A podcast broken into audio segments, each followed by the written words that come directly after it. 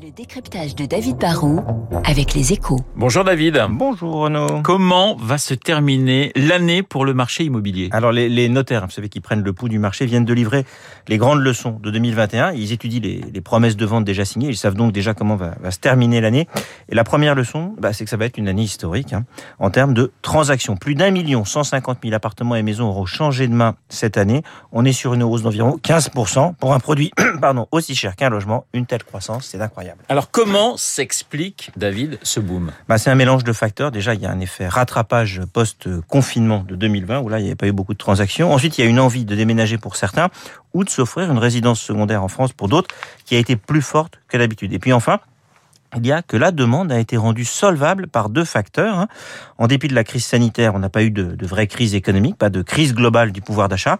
Et puis les taux d'intérêt, on n'arrête pas de le dire, vous le savez, sont au plus bas, ce qui permet aux plus aisés d'acheter plus grand ou plus cher, et aux plus modestes, bah, tout simplement, d'acheter. Est-ce qu'il n'y a pas quand même, David, une hausse des prix inquiétante? Bah, les spécialistes disent qu'il n'y a pas de bulle. Hein. Il y a une hausse constante et parfois plus forte certaines années des prix, tout simplement parce que la demande reste tendanciellement très nettement supérieure à l'offre. Il y a l'effet de la démographie. Hein faut quand même s'en rendre compte, la population française continue de croître. On est quand même passé de 60 millions d'habitants en 2000, pratiquement hier, à 67 millions l'an dernier. Il y a aussi plus de divorces, plus de familles monoparentales, plus de jeunes qui mettent plus de temps à se mettre en couple. Bah, du coup, la demande grimpe alors que la production de logements neufs a du mal à suivre cette tendance. Et en plus, bah, vous rajoutez l'effet post-Covid, on a une forme d'évolution de la demande avec des attentes qui bougent. Hein on veut plus de terrasses ou de maisons avec jardin, forcément, bah ça, ça tire le prix vers le haut. Cette année, les appartements anciens vont afficher pratiquement un plus 5%, mais là où c'est beaucoup plus prononcé euh, dans les villes moyennes, en province, qu'en Ile-de-France, où le mètre carré, c'est vrai, est souvent déjà deux fois plus cher qu'ailleurs.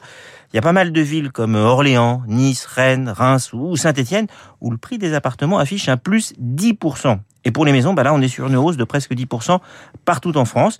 Il y a une vraie envie de maison. Le marché sera sans doute plus calme en 2022. Et il va falloir quand même se résigner pour la plupart des acquéreurs à acheter des appartements souvent un peu plus petits en s'endettant un petit peu plus longtemps. Le décryptage de David Barou. Dans une minute, le journal de 8h. Je vous rappelle mes invités à 8h15, Stanislas Lyonnais et Henri de Castres pour parler recherche et médecine. Mais tout de suite.